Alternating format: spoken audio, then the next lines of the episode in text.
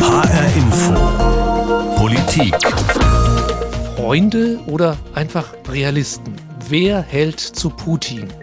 Mehr als drei Viertel aller Staaten haben Putins Angriffskrieg verurteilt. Es sieht so aus, als sei die Welt geeint gegen Wladimir Putin. Aber die Mehrheit will keine Sanktionen gegen Russland. Es ist wichtig, sich klarzumachen, dass Russland für die allermeisten Staaten keine direkte Bedrohung darstellt. Und sich da einzumischen ohne Not, da stellt man sich dann schon die Frage, warum man das tun sollte. Die Länder dieser Erde ticken nicht alle gleich beim Umgang mit dem russischen Angriff auf die Ukraine.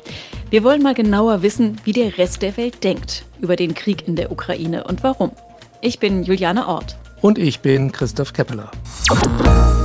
Eigentlich ist es doch ziemlich klar. Die meisten in Deutschland, in Europa, in den USA, die haben eine ziemlich klare Haltung zu dem, was Russland mit der Ukraine macht. Es ist ein brutaler Angriffskrieg, ohne dass die Ukraine Russland irgendwie bedroht hätte. Und so eine Mehrheit gibt es ziemlich selten in der Vollversammlung der Vereinten Nationen. Mehr als drei Viertel aller Staaten hat Russlands Angriff verurteilt. Gleich nach dem Einmarsch und genauso eindeutig drei Wochen später nochmal.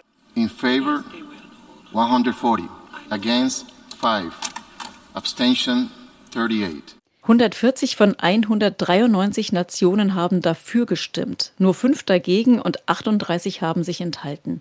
Aber unter denen, die sich enthalten haben, sind auch Indien und China, also die bevölkerungsreichsten Staaten dieser Welt. Aber das ist nicht alles. Mexiko zum Beispiel hatte zugestimmt, als es darum ging, den Angriff Russlands zu verurteilen.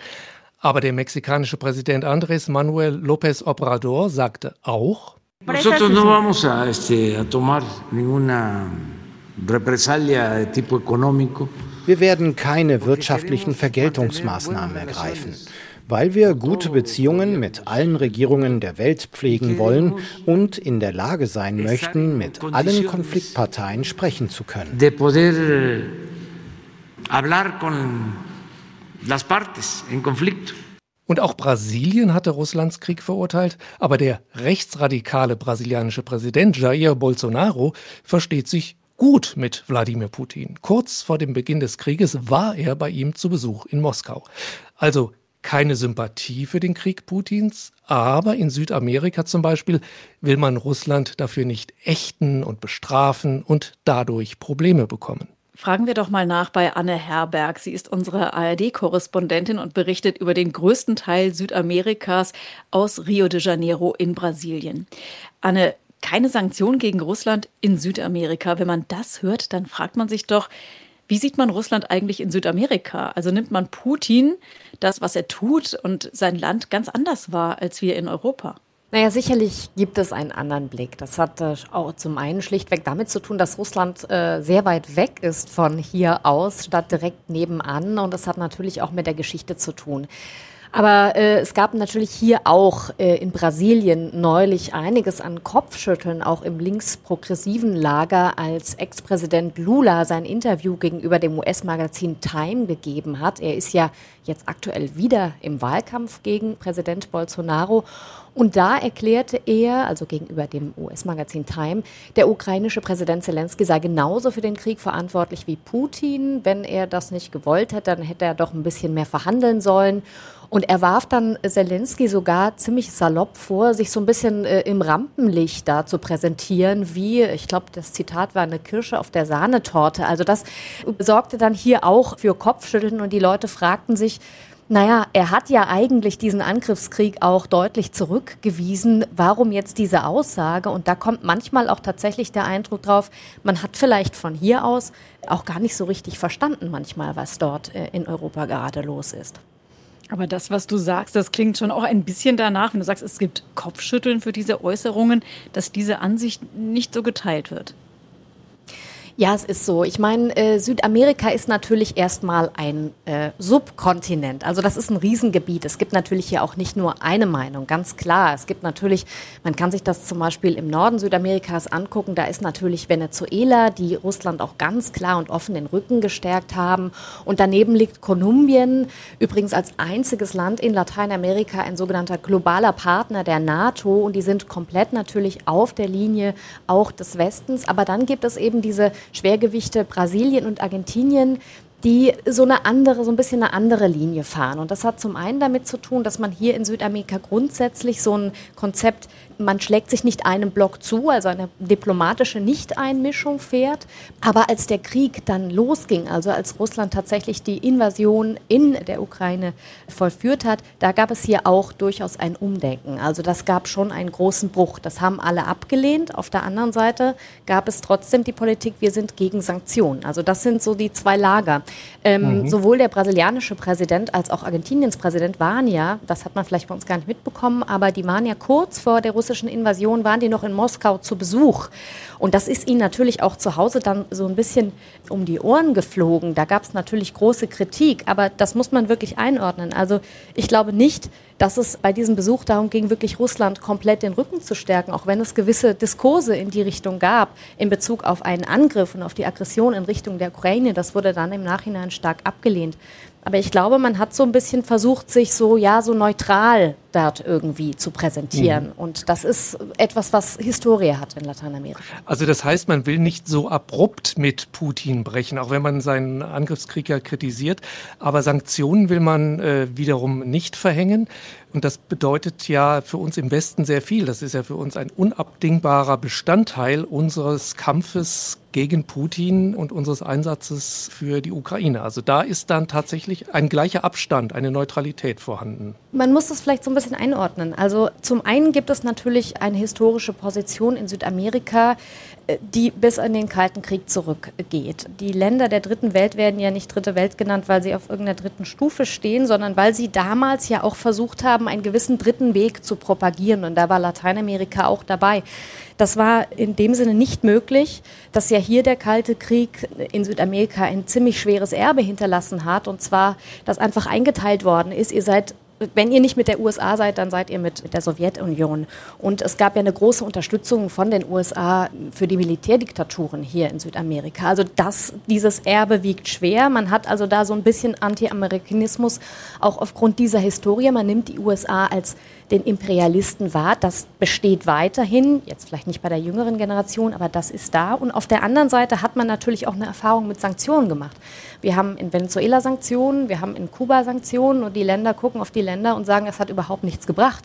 Da sitzen ja immer noch äh, Maduro und in Kuba äh, hat das auch das Regime nicht zu Fall gebracht. Sprich also, die Sanktionen werden abgelehnt, weil man sagt, das bringt nichts. Sie schaden viel mehr Ländern, die und das ist so ein bisschen der Punkt hier, im Grunde weit weg sind, damit jetzt nicht direkt was zu tun haben mit diesem Konflikt und sagen, naja gut, wenn wir jetzt keine Düngemittel beispielsweise mehr importieren können, dann kriegen wir hier eine Nahrungsmittelkrise und äh, das kann ja auch nicht die Lösung sein. Also da gibt es eine historische Erfahrung, sagst du. Einerseits eben, was die Zeit äh, nach dem Kalten Krieg angeht und äh, andererseits halt auch, was Sanktionen angeht und wie sie wirken. Und dann gibt es aber auch wirtschaftliche Zusammenhänge. Welche Rolle spielt denn Russland eigentlich wirtschaftlich in Südamerika? Ist das so ein Investor oder ein guter Lieferant für eben die Rohstoffe? Dunge hast du jetzt gerade schon genannt die man eben braucht. Düngemittel ist tatsächlich etwas, da spielt Russland eine ganz zentrale Rolle, vor allem jetzt auch hier für Brasilien. Die importieren äh, 20 Prozent ihrer Düngemittel aus Belarus und aus Russland. Grundsätzlich ist es aber so, dass Russland wirtschaftlich hier kein Schwergewicht ist in der Region, außer ich sage mal Kuba äh, und Venezuela, wo engere Beziehungen bestehen. Russland hat zwar so ein bisschen eine Schamoffensive gestartet in den letzten Jahren, aber das hatte jetzt nicht irgendwie in den Nummern hat sich das nicht extrem äh, niedergeschlagen. Also Russland hat ja hier als erstes Land beispielsweise Argentinien zum Beispiel Impfstoffe geliefert, als es nirgendwo anders Impfstoffe gab und so weiter. Das hat man wertgeschätzt. Anne, du hast kürzlich bei uns in der ARD einen Bericht gehabt, äh, da ging es um den Propagandasender Russlands, RT, der ja auch auf Deutsch sendet. Äh, er darf in Deutschland allerdings mittlerweile nicht mehr senden. Und der wird natürlich bei uns in Deutschland vorwiegend von Leuten gehört, die Russland unterstützen. Aber in Südamerika, äh, das habe ich äh, aus deinem Beitrag gehört, äh, ist das offenbar ganz, ganz anders. Da scheint die spanischsprachige Version von RT sehr, sehr beliebt zu sein. Wie groß ist denn dort der Einfluss von RT auf die Meinungsbildung? Naja, also RT ist hier tatsächlich sehr, sehr äh, erfolgreich, vor allem auch in den, in den äh, sozialen Netzwerken. An die 30 Millionen Follower hat er auf Twitter und auf YouTube. Es gibt ein YouTube-Format, das war hier äh, total hipster, ja. Da war also eine junge blondhaarige Frau, die hat da auch so ein bisschen von einer linken kritischen Perspektive oft eher den rechtskonservativen Regierungen auf dem Kontinent so ein bisschen die Leviten gelesen, auch ironisch. Das haben ganz viele verfolgt und da muss man das ebenfalls so ein bisschen einordnen. Wenn ich das in Deutschland meinen Bekannten erzähle, können die das nicht glauben, sorgt das immer sofort für Kopfschütteln, wenn ich von RT spreche. Hier wurde der Sender anders wahrgenommen, weil er auch anders war. Und das hat viel mit der Medienlandschaft in Lateinamerika zu tun. Zum einen gibt es hier gar nicht so die Tradition eines objektiven anglosachonen Journalismus, der so ein bisschen den Ausgleich sucht, sondern die Medien sind hier traditionell sehr gefärbt und sie sind oft sehr gefärbt in Richtung rechts oder in Richtung konservativ, denn sie gehören großen Medienhäusern, die oft in den Händen von wenigen einflussreichen Familien liegen, die Journalismus ohnehin als ein Mittel zum Zweck begreifen, nämlich ein Mittel zum Zweck, ihre eigenen Interessen, wirtschaftliche oder politische, zu vertreten. Und mir sagte ein Medienwissenschaftler, RT ist da gar nicht so die Ausnahme als Propagandasender, sondern eher die Norm, und zwar als Gegenpol, also eher so auf einer linken Seite. Diesen Eindruck musste man haben. Auf der anderen Seite hat natürlich die Invasion Russlands in die Ukraine da auch was verändert. Also RT fing an, auch auf ihren YouTube-Kanälen schärfer zu schießen. Es wurden sehr viel mehr Fake News ganz speziell in Richtung des Ukraine-Kriegs gefeuert. Es wurde zum Beispiel Bucha als Täuschungsmanöver dargestellt etc. Und das hat auch zu einem Bruch geführt. Das hat auch zu einem Bruch geführt von den Journalisten, die in diesen Medien arbeiten, die heute gar nicht mehr offen mit Medien sprechen wollen, weil sie Angst haben, dass sie nirgendwo anders mehr unterkommen. Aber es hat zu so, so einer großen Diskussion intern in den Medien geführt, von dem her, äh, was ich selbst mitbekommen habe. Also das heißt, da kann Russland sozusagen jetzt nicht einfach Propaganda machen über einen äh, russischen Sender, sondern es gibt dann schon auch eine durchaus kritische Haltung. Wie beobachtest du das? Kann Russland denn seinen Einfluss in Südamerika insgesamt weiter ausbauen? Das macht es ja auch auf anderen Kontinenten. In Afrika beobachten wir das. Oder ist jetzt gerade vielleicht der Angriff auf die Ukraine ein Moment, wo man dann auch ein bisschen vorsichtig Russland gegenüber agiert? Ja, das ist genauso diese Geschichte, die passiert ist. Es gab durchaus eher einen russlandfreundlichen Kurs, auch von den Regierungen zum Beispiel Argentiniens, Brasiliens. Man hat sich ja da im Vorfeld noch gerne gezeigt mit Putin. Das hat sich verändert, auf jeden Fall auf politischer Ebene. Auch bei den links-progressiven Regierungen, Argentinien sage ich jetzt mal, ähm, Argentiniens Präsident war ja bei Scholz in Berlin und hat nochmal ganz klar die Position Argentiniens dargestellt. Also man ist verurteilt das schwer, hat aber auch nochmal betont, die Sanktionen könnten andere Länder stark treffen und deswegen unterstütze man das nicht. Da ist auf jeden Fall was passiert. Innerhalb der Bevölkerung hm, denke ich, es ist zweischneidig. Also es gibt hier durchaus noch viele Leute, die auch den Fake News von RT etc. aufsitzen, die auch diesen Anti-Amerikanismus, der ja weit verbreitet ist, sozusagen nutzen und sagen, oder auf dessen Basis sagen, ja, nee, wir glauben aber gar nicht, was da so passiert und einerseits, andererseits und so weiter. Diese Diskussion gibt es hier schon. Aber es gab durchaus eben einen ganz, ganz starken Bruch bei den Menschen und auch bei den Regierungen, diesen Angriffskrieg zu verurteilen. Es gibt ja auch beispielsweise hier in Brasilien eine große ukrainische Gemeinde. Es sind auch hier Flüchtlinge angekommen. Das heißt, man kriegt durchaus einfach auch mit, was dort passiert. Danke an Anne Herberg, unsere ARD-Korrespondentin in Südamerika. Ja, das ist doch interessant, wie sich das Bild dann so differenziert. Russlands Charmoffensive. Es schickt als erstes und einziges Land Impfstoffe. Aber dann, wenn es ein Nachbarland mit einem blutigen Krieg überzieht, ist man doch befremdet in Südamerika über den so netten Partner. Juliane, ich habe mal eine Frage. Wie viele Menschen leben eigentlich zurzeit auf der Erde? Also wir sind bald im nächsten Jahr bei acht Milliarden Menschen auf der Erde. Das kann man im Bevölkerungsrechner sehen. Es fehlen noch knapp 50 Millionen bis zu den acht Milliarden. Ja, und wenn man da mal so rechnet, die Staaten, die gegen eine Verurteilung Russlands gestimmt haben oder sich enthalten haben, die repräsentieren etwa vier Milliarden Menschen auf der Erde. Das wäre ja die Hälfte. Ja, aber der indische Essayist Pankaj Mishra, der kommt auf eine deutlich höhere Zahl.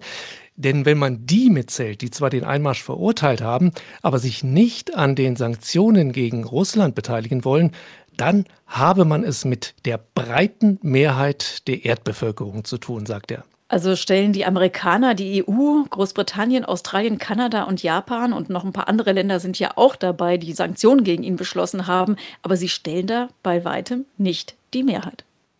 Ja, stimmt. Also wenn ich es mal grob überschlage, vielleicht etwas mehr als eine Milliarde, Pi mal Daumen, von fast acht Milliarden, also das ist ein Achtel höchstens.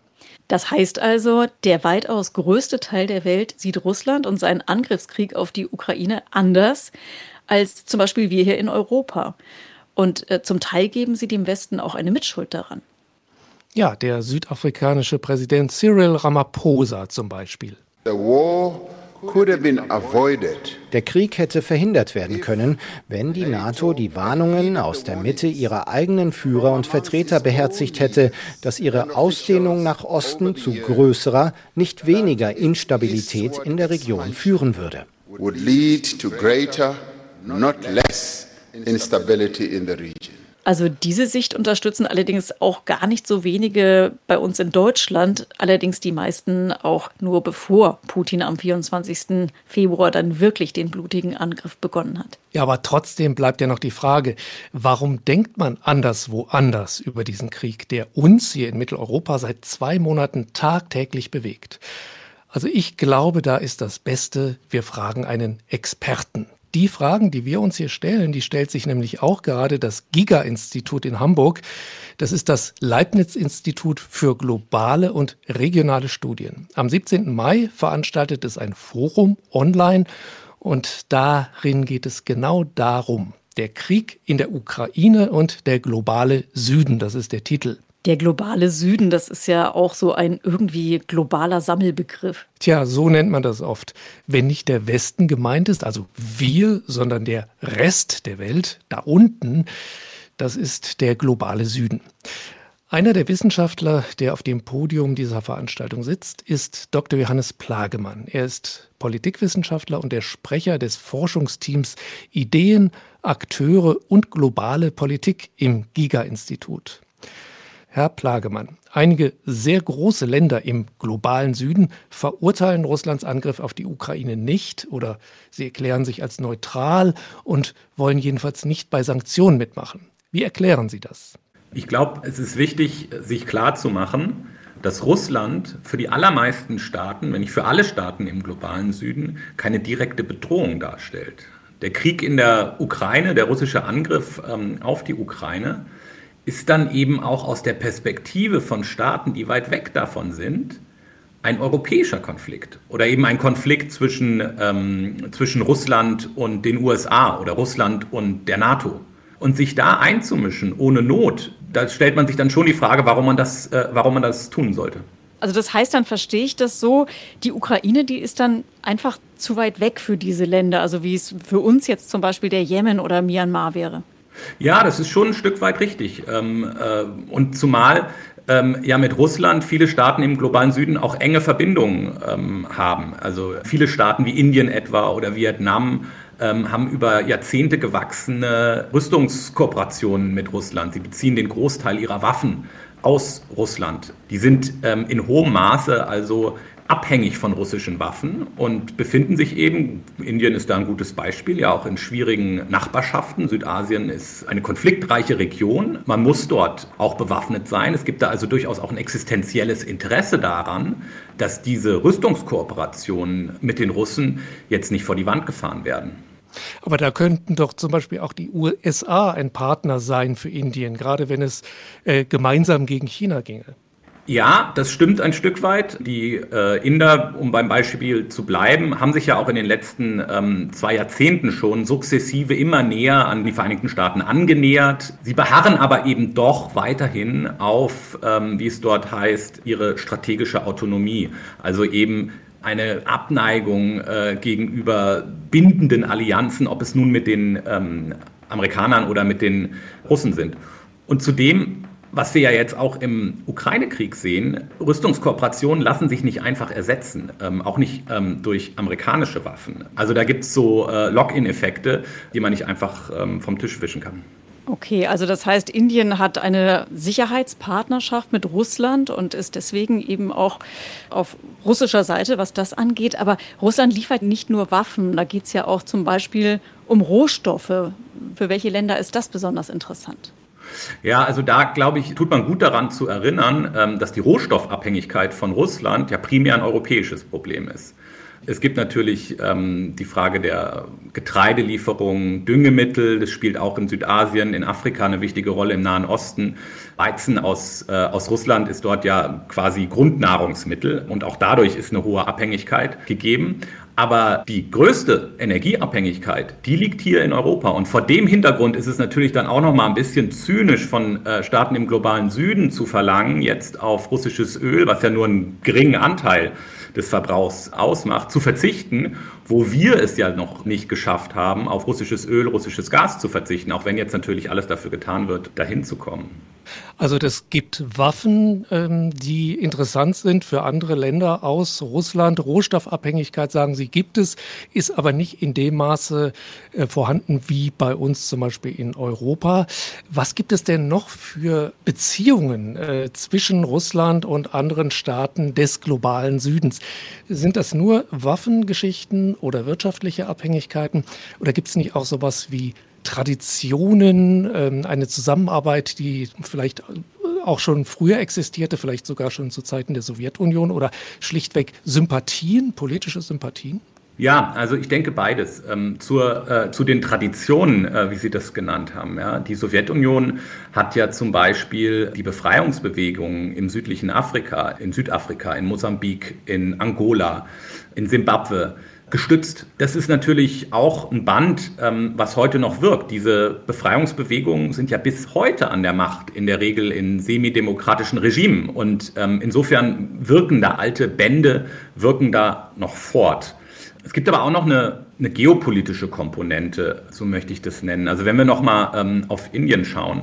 Äh, für Indien ist ja die Vorstellung, dass Russland jetzt massiv geschwächt wird, so wie das ja der amerikanische äh, Verteidigungsminister in, in, in Rammstein insinuiert hat. Ja, diese Vorstellung eines massiv geschwächten Russlands ist für Indien extrem unattraktiv. Insbesondere deswegen, weil man in Indien Russland auch immer noch als einen verbündeten oder zumindest wohlgesinnten Partner auch gegenüber China gesehen hat. Und dann hat natürlich Putin ähm, und hat Russland äh, in den letzten Jahren erfolgreich sich immer als Anwalt einer multipolaren Welt stilisiert ja, und als Gegner äh, gegenüber einer westlichen, einer US-amerikanischen Hegemonie. So eine Darstellung, die findet durchaus auch Sympathien im globalen Süden, ähm, wo man sich eben häufig vom Westen gegängelt gefühlt hat. Jetzt gibt es jede Menge Verbindungen. Sie hatten einige dargestellt, also geopolitische, ähm, sicherheitspolitische, wirtschaftliche Verbindungen. Sie haben auch die politischen Systeme angesprochen, haben von Semidemokratien gesprochen. Jetzt sind ja aber ganz viele der Länder, die Russland unterstützen oder sich zumindest nicht gegen Russland wenden, eigentlich Demokratien. Ganz vorne dran Indien, die größte Demokratie überhaupt. Brasilien, Südafrika, Argentinien. Und bei uns heißt es ja immer, die Ukraine, die kämpft auch für uns, sie verteidigt die Demokratie. Da frage ich mich ja schon, müssten eigentlich nicht die demokratischen Länder die demokratische Ukraine unterstützen? Ich glaube, was wichtig ist, ist sich klarzumachen, dass dieser demokratische Missionarismus des Westens, der wird im globalen Süden nicht geteilt. Indien ist seit vielen Jahrzehnten eine Demokratie, das ist schon richtig, hat aber nie den Anspruch erhoben, andere Länder auch zu demokratisieren. Und das gilt für viele andere Demokratien im globalen Süden auch. Ich glaube daher, das ist auch so diese Darstellung des, dieses einen Krieges jetzt als einem Konflikt zwischen Demokratien und Autokratien weltweit, das dient der Sache nicht. Es gibt eine Vielzahl von Konflikten im globalen Süden, ob zwischen demokratischen oder indemokratischen Regimen oder nicht demokratischen Regimen. Und da schauen wir ähm, keineswegs so genau drauf. Diese Darstellung, die wird im globalen Süden so nicht geteilt. Jetzt gibt es ja auch andere Länder, die mir einfallen, die auf ihre eigenen Interessen schauen, zum Beispiel in der arabischen Welt, die dann sogar mit den USA verbündet sind, wie Saudi-Arabien, die Vereinigten Arabischen Emirate. Aber auch die beteiligen sich ja nicht an den Sanktionen. Und auch die Türkei betreibt ja munter Weiterhandel mit Russland. Und die ist sogar in der NATO. Wie kommt es denn dazu? Ja, das sind ähm, ganz interessante Fälle und da muss man natürlich auf jeden Fall im Einzelnen schauen. Aber sicher ist zum einen, also die Vorstellung der USA als eben einem verlässlichen Bündnispartner, die hat ja in den letzten Jahren und Jahrzehnten an Kredit verloren. Und das gilt insbesondere für Staaten wie Saudi-Arabien, das gilt auch für die Türkei. In der Türkei hat ja Erdogan in den letzten Jahren ja in seiner außenpolitischen Rhetorik einen stark auch anti-westlichen Schwenk hingelegt. Da ist sehr viel Kritik am Westen allgemein, der Vorwurf, ähm, dass der Westen generell antimuslimisch sei. Da ist viel davon da, obgleich eben die Türkei weiter NATO-Staat ist. Das ist, glaube ich, schon ein ganz wichtiger Hintergrund. Für Saudi-Arabien gilt ja, die sind im Rahmen der OPEC mit Russland sehr interessiert an einer pragmatischen Zusammenarbeit und auch deswegen nicht daran interessiert, sich jetzt bedingungslos auf die Seite der Ukraine, der USA oder der Europäer zu schlagen. Also da sieht man, da gibt es Gemeinsamkeiten, aber eben auch sehr viel Trennendes. Die Länder, die ja Russland nicht ausgrenzen wollen oder weiter Handel und andere Beziehungen haben wollen, die sind sehr unterschiedlich. Da gibt es Autokratien, da gibt es Demokratien, ähm, da gibt es verschiedene Bedürfnisse. Was ist denn die Gemeinsamkeit zwischen diesen Ländern oder gibt es da gar keine? Ja, ich glaube, die Gemeinsamkeit ist, dass der Konflikt selbst diese Länder nicht direkt betrifft oder betrifft sie direkt in dem Sinne, als dass natürlich dann die Folgen für die Weltwirtschaft, für die Versorgungslage maßgeblich sind aber es ist am Ende ein Konflikt in Europa.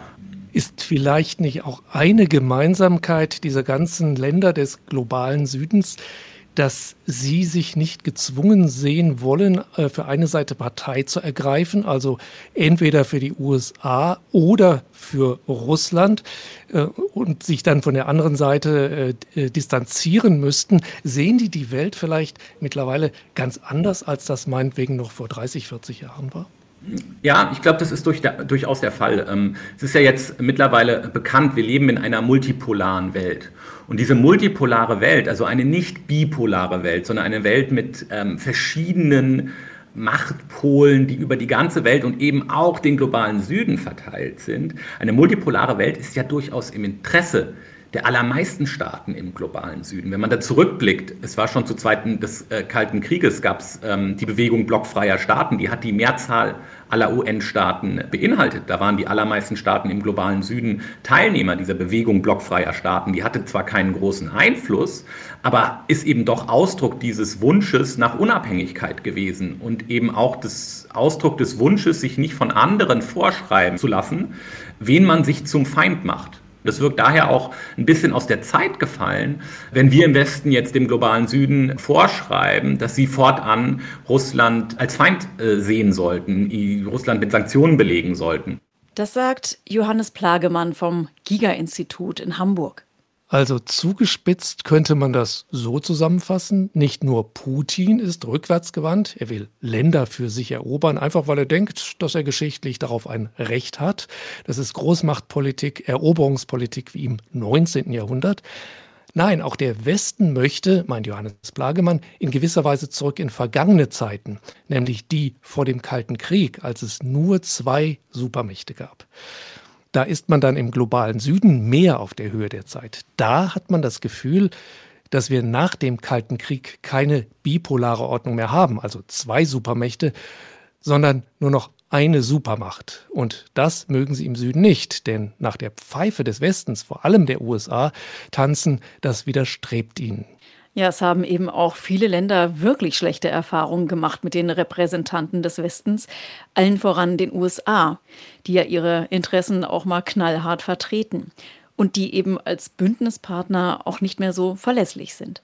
Ja, und auch die USA sind immer wieder als Invasoren aufgetreten und haben schlimme Verbrechen begangen. Stimmt, äh, da fällt mir als erstes ein, der Einmarsch in den Irak 2003. Oder denken wir an das Video Collateral Murder, in dem US-Soldaten unbewaffnete Zivilisten in Bagdad aus einem Hubschrauber töten. Selbst diejenigen, die einen Schwerverletzten retten wollen. Und dann ist es eben kein Wunder, wenn Länder, die sowas oder ähnliches auch selbst erlebt haben, nicht bereit sind, sich jetzt gegen Russland zu wenden. Serbien zum Beispiel. Der Innenminister von Serbien, Alexander Vulin, hat gesagt, die Länder, die Serbien bombardiert haben, haben nicht das moralische Recht, von Belgrad zu verlangen, Sanktionen gegen Moskau zu verhängen. Also, wir haben jetzt viel gehört. Was nimmst du davon mit? Ich sehe es ungefähr so. Wir haben jetzt wohl wirklich eher eine multipolare Welt. Klar, es gibt noch die einzige Supermacht, die USA, aber weitere verschiedene andere Player auf dem Schauplatz der Weltpolitik. Die EU zum Beispiel ist eine wirtschaftliche Supermacht, Russland eine Nuklearsupermacht, China wirtschaftlich und auch militärisch eine weitere, Indien, Brasilien, Argentinien, Mexiko, Japan, die spielen alle auch keine unwichtige Rolle. Mehrere kleinere oder größere Pole halt eben multipolar. Ob das gut ist oder schlecht, jedenfalls wird für mich die Welt unübersichtlicher. Also gut ist jedenfalls, sich diese Welt dann auch mal aus der Perspektive der Staaten des sogenannten globalen Südens anzusehen und zu verstehen, warum sie so agieren, wie sie es tun. Und da gibt es ziemlich viele unterschiedliche Gründe, das haben wir, denke ich, in dieser Sendung erfahren, warum sich der Großteil der Welt eben nicht den Sanktionen gegen Russland anschließt, ohne dass es alle glühende Putin-Freunde sind. Das war HR Info Politik. Freunde oder einfach Realisten, wer hält zu Putin? Diese Sendung finden Sie, findet ihr wie immer auch in der ARD Audiothek, bei Spotify und auf hrinforadio.de. Unser Podcast ist sogar etwas länger da lohnt es sich auch, noch mal reinzuhören. Und auch gerne in den Podcast von Das Interview mit Gerson Reschke aus Darmstadt. Er hat zusammen mit seinem Bruder ein altes Schiff gekauft und die Organisation Seapunks gegründet. Sie will Flüchtlinge im Mittelmeer retten. Mein Name ist Juliane Ort. Und ich bin Christoph Keppeler.